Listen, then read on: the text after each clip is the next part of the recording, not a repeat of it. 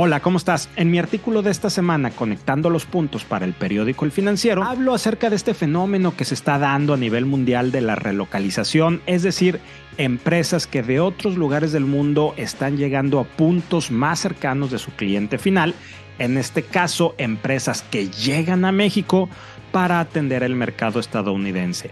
Preparados o no, México es esa puerta de entrada al mercado de los Estados Unidos, es la llave que da acceso a aquel país y muchas inversiones están llegando puntualmente al norte del país, a Nuevo León en específico. Y el día de ayer vimos esta gran noticia de que Tesla va a poner una de sus gigafactories en, en el estado y esto va a demandar talento y va a demandar que la, que la ciudad, que el estado, que el área metropolitana de Monterrey esté preparado.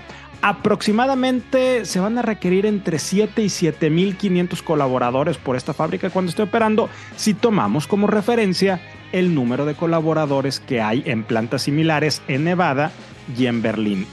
¿Cuál es el tiempo en que pueda estar lista la planta y que se vaya a requerir todo este talento?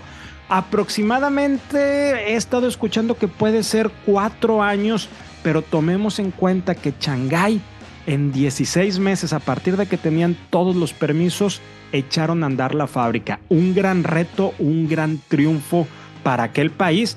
No descartemos que esto se vaya a replicar aquí con nosotros y que en muy, en, muy poco tiempo estemos requiriendo ese nivel de talento.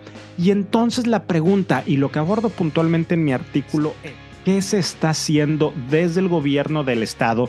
¿Qué políticas públicas se están implementando para garantizar que tengamos el talento que necesitamos, el talento que las empresas del Estado están requiriendo en este momento. Por cierto, tenemos un índice de desempleo muy bajo, 3.5%.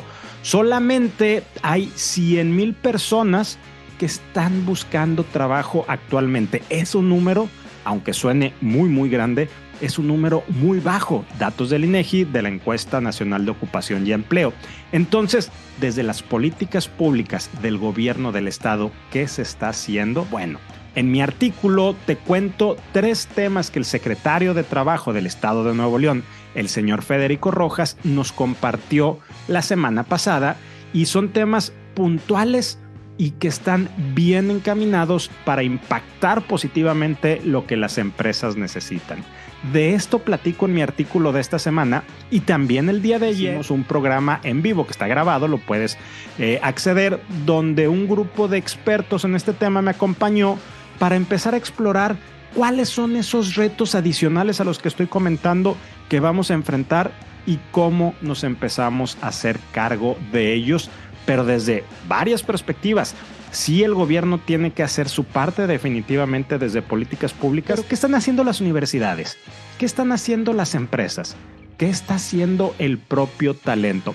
Eso es lo que también abordamos en el programa del día de ayer, que también pongo a tu disposición para que lo puedas ver o escuchar. Gracias, soy Rogelio Segovia.